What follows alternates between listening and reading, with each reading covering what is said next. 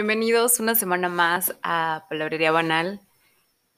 He pensado mucho en las veces que tenemos estas rachas de amargura porque no todo en la vida es un arco iris. Tratamos de ponernos los lentes rosas para poder sobrevivir al día a día, pero la verdad es que eso es imposible y llegamos a tener diferentes etapas donde de verdad las cosas nada más no salen bien en nuestra cabeza y empezamos a sentir como si algo por dentro estuviera poniéndose un poco oscuro. Y por oscuro me refiero a este sentimiento de donde no eres tú realmente, pero hay algo que te está haciendo ruido y es precisamente, bueno, a mí me pasa cuando estoy notando que ando más amargada de lo normal, o sea, hay veces que en el día algo pasa y medio te amargas, pero ya cuando vives dos días en ese mood amargado, en ese sentimiento como que, ah, no sé, es como un nudo en la garganta al mismo tiempo, pues creo que no está padre porque pues mucha gente que te rodea termina pagándola, ¿no? Entonces, llenar de esta vibra a las personas que conviven con nosotros en esos momentos donde no estamos como que viendo los colores realmente y empezamos a quejarnos, a estar siempre como que infelices, criticando, exigiéndole a la gente, o sea, quejándonos de todo, de dónde vivimos, de que si viviera mejor en tal país sería más feliz, de que, o sea, no, aquí en China te llevas tu amargura y así vivas en el lugar de tus sueños, con la persona de tus sueños, con la ropa de tus sueños, whatever, siempre vas a tener este tipo de emociones, porque en realidad nuestro corazón es una montaña rusa. No vas a estar siempre en el mismo canal. Y bueno, pues hoy se me ocurre que es una buena idea para armar un decálogo anti-amargura. Un decálogo anti-amargura donde pues recordemos que hay cosas que no se pueden controlar y que también recordemos que la amargura es simplemente una etapa más de nuestra temporada de vida y que no va a durar por siempre. A lo mejor vas a estar dos días así o un rato así, media hora, una hora, no sé. Pero el punto es que recuerdes que no te puedes encasillar ahí porque si no ya terminas ahora así amargándote la vida y ya también, la, no sé, le amargas la existencia a las personas que te rodean. Y la neta es que nadie quiere estar con una persona amargada porque pues también te amarga. Y como primer punto me gustaría mencionar es no quejarse. La gente más fuerte no se queja nunca. Una cosa es intentar mejorar las cosas y otra lamentarse porque no tienes lo que deseas. O sea, si vives pensando que todo el tiempo te hace falta algo, que podrías estar mejor, que podrías tener tal o cual cosa, o sea, quejándote, quejándote, quejándote, o sea, no vas a llegar a ningún lado. Es mejor que intentes cumplir esa meta, que intentes, no sé, obtener ese trabajo, cumplir ese sueño, pero pues no lamentarte porque no lo tienes. El segundo punto, prohibidísimo, terribilizar. Y por terribilizar es llamar terribilitis, que es una enfermedad que según Google y la información histórica, es la enfermedad del siglo XXI. Y consiste en decirse a uno mismo, si me echan del trabajo será terrible, el fin del mundo, bla, bla, bla. O sea, ya saben, dramatizar. De no, es que si el vato que me gusta no me marca hoy, ya, no, me muero. No, o sea, no terrible, eh, terribilicen. Está bien cabrón el hecho de que por una cosa que en realidad ni siquiera es la base de tu vida, pues digas que vas a morir, ¿no? Por no lograr que te contraten, por no lograr que un chavo te pele, una chava te pele, porque te corrieron del trabajo ya se te fue la vida. O sea, sí pasan cosas muy feas en esta vida porque la vida no es fácil, la vida es, ay, es un subir y bajar.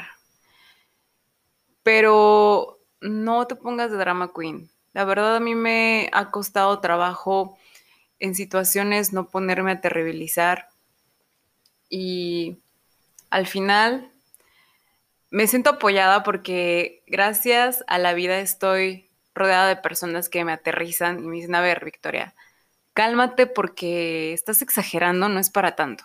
O de repente entro en caos y digo, no, es que ya tiré hueva todo el día y ahora quiero hacer todo en una hora, ya se me trabó todo el pedo. No, respira, haz las cosas, las vas a terminar, pero pues respira, no te pongas así a, a terribilizar. El punto tres es recordarnos que necesitamos muy poco para ser felices. San Francisco de Asís dijo, cada día necesito menos cosas y las pocas que necesito las necesito muy poco. Les voy a dejar esta frase para que de verdad la vuelvan a meter en su mente y concienticen que en realidad es así, que cada día necesitamos menos cosas y las pocas cosas que necesitamos las necesitamos muy poco. Estamos enfocados en construir nuestra felicidad con cosas materiales, con autos nuevos, con maquillaje que acaba de salir, con que me quiero hacer las uñas de un color súper cute para que luzca más mi ropa, bla, bla, bla. Eh, en realidad lo único que necesitamos para vivir es un techo, es alimento, es agua. Obviamente se necesita un trabajo, ¿no? Pero a lo que voy es que todo eso que piensas que necesitas para vivir y para ser feliz, depura esa lista y te vas a dar cuenta tú mismo. Como punto cuatro es cuidar el diálogo interno. Esto es súper importante porque somos lo que nos estamos diciendo. No nos afecta lo que nos sucede, sino lo que nos decimos acerca de lo que nos sucede. O sea, y volvemos a terribilizar. Porque una cosa es que digas, ok, me corrieron del trabajo y lo lo trabajas de una forma en tu mente como que, bueno, no se dio, eh, no era yo el perfil que buscaban al final, etcétera, ¿no? Tomarlo con sabiduría, pero es muy diferente a que digas, ¿sabes qué? Me corrieron del trabajo porque soy inútil, me corrieron del trabajo porque no sé hacer las cosas, me corrieron del trabajo porque soy la peor en lo que hago, porque estoy fea, porque, o sea, no, no hagan eso porque al final nuestro subconsciente lo está registrando y terminamos creyéndonos este tipo de cosas.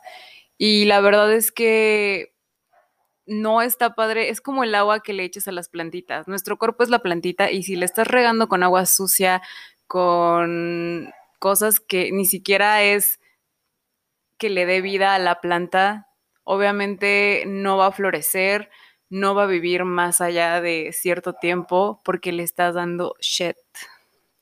El número cinco sería no exijas nada a nadie.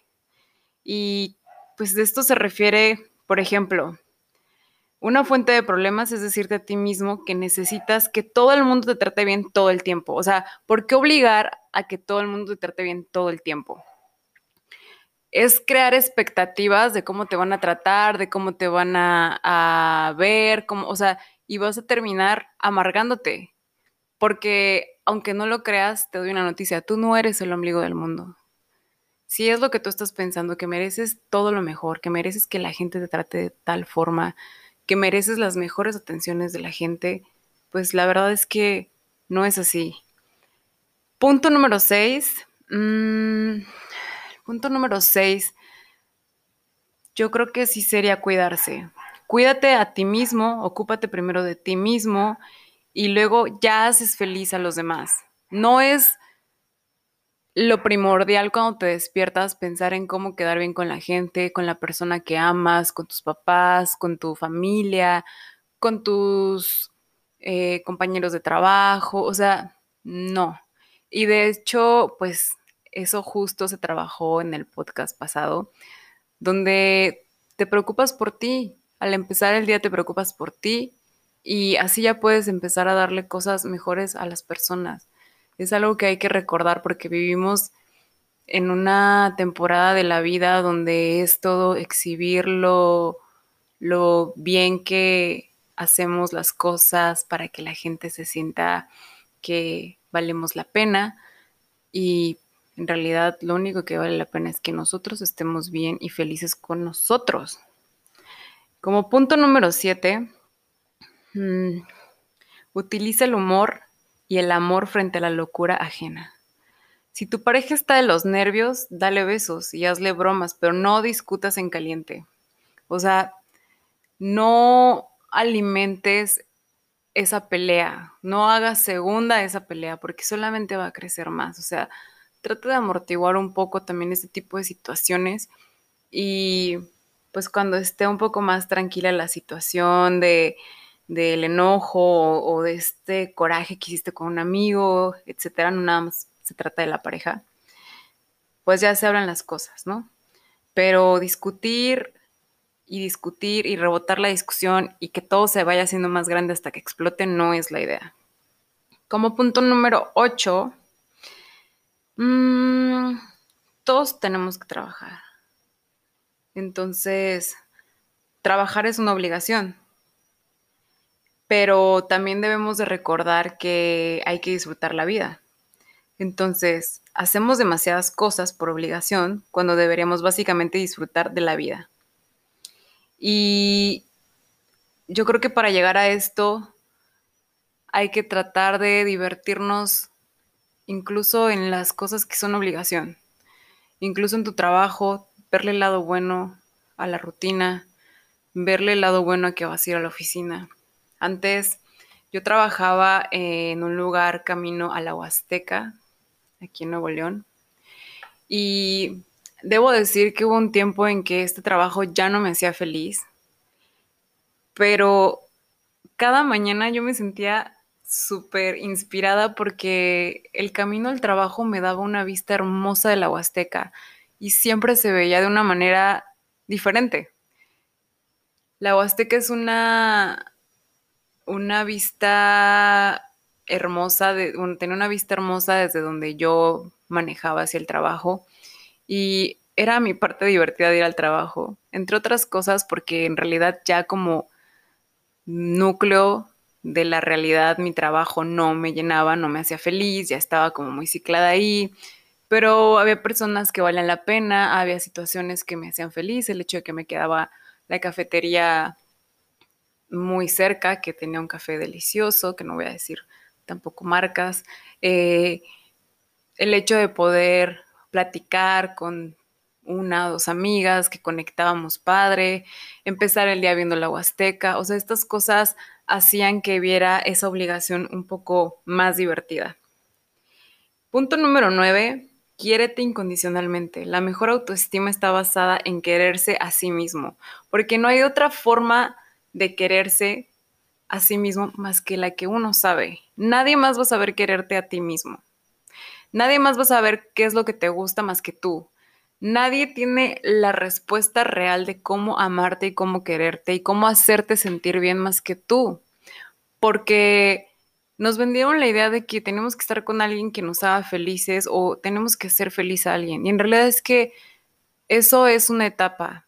Estar con una pareja es un trabajo diario, es paciencia mutua, es respirar, contar hasta 10 cuando uno se desespera del otro, pero no puedes despertarte en la mañana, abrir los ojos y decir, ¡fum! Sí, ya desperté, es un día más para hacer feliz a mi pareja.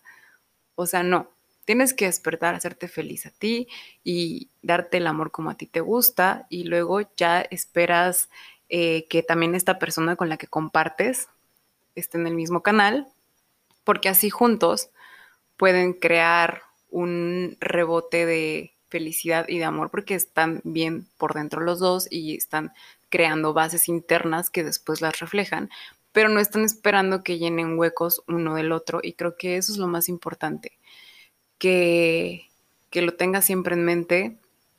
Y pues a lo mejor un día tu pareja no está teniendo un buen día y no te está dando la felicidad y el amor que esperas, pero pues en realidad eso es secundario, porque de entrada está lo que tú te estás dando este día, ¿no? Y también recuerden que hay días en los que pues las personas, nuestros amigos, no están al 100 y les estamos demandando que estén al 100 y que nos traten chingón y todo, pero en realidad Ellos algo traen, no despertaron de la mejor manera, algún problema traen en mente, ocupaciones, no se sabe. Y bueno, ya el último punto sería que quieras incondicionalmente a los demás. Cuando alguien hace algo malo, es por desconocimiento o locura. En el fondo, ellos pues también tienen una parte buena y maravillosa para compartir, pero pues va ligado con lo anterior, que no sabes los problemas que, pueden llegar a tener, eh, incluso también el entorno en el que se desarrollen, las creencias con las que crecen, eh, las ideas que les metieron sus padres, amigos con los que convivían, no se sabe. Entonces, tú sé una máquina de dar amor y aléjate de todo este tipo de situaciones donde caigas en ser una persona criticona, envidiosa, que lo único que sale de su boca son quejas y críticas a los demás o especulaciones. O sea, no tienes por qué hacerlo. En realidad piénsalo y no tienes ni siquiera una razón. Y es tiempo nada más perdido. Que también yo como Victoria no puedo confiar en gente que viene y me habla mal de otra gente, porque en realidad eso que está haciendo la persona me está diciendo más de cómo es esta persona que lo que me está contando mal de la otra persona, del chisme, ¿no? Y a lo mejor es muy mamón de mi parte que yo ponga límites por este tipo de cosas, pero es que a mí la verdad no me interesa, no me interesa ni siquiera vibrar en esa frecuencia donde es chisme y crítica y sobre todo cuando están hablando mal de gente que yo conozco y luego veo que le hablan normal como si nada a la gente de la que me vinieron a decir cosas feas, ¿no? Entonces, pues quítense de, toda esta shit mental y, y nada más acuérdense que la vida está bien cool, que nadie es más o menos que uno, siempre va a haber comparativos en nuestra cabeza, pero cada uno de nosotros tenemos nuestro superpoder. Y no quiero darles una plática de superación personal ni, ni cosas así como mágicas en la cabeza, porque en realidad es algo que ya todos sabemos. O sea, solamente que lo olvidamos. Lo olvidamos porque a veces hay mucho ruido allá afuera que nos nubla los pensamientos o hay muchas imágenes en redes, muchos videos en Instagram o mucho contenido que luego entra a nuestra cabeza y nos hace ruido y terminamos confundidos o ansiosos o nos sentimos menos o nos sentimos super losers o super feos con tanto filtro. Entonces, siempre recuérdense esto. No hay por qué estar amargándonos la vida por este tipo de situaciones. Ya les di 10 motivos de cómo lidiar con esta amargura. Es un decálogo que les voy a dejar aquí para cuando lo puedan escuchar, para cuando tengan ganas de escucharlo, para cuando se sientan amargados. Y bueno, espero que les funcione. También acuérdense que tenemos nuestro Instagram, que es palabrería.banal, palabrería banal. Y al final de este episodio, también les quiero recordar que mm, tomen este tema como un challenge semanal, que cada episodio que sale el lunes lo tomemos como un recordatorio para trabajarlo durante toda esa semana. Claro que el trabajo lleva más días de tiempo para que pueda quedarse permanente en nuestra vida, en nuestra cabeza, pero con que empecemos una semana siendo anti-amargura, yo creo que está bien. Entonces, empecemos con este challenge cada semana. Les mando un saludo y me dio mucho gusto estar con ustedes. Les quiero.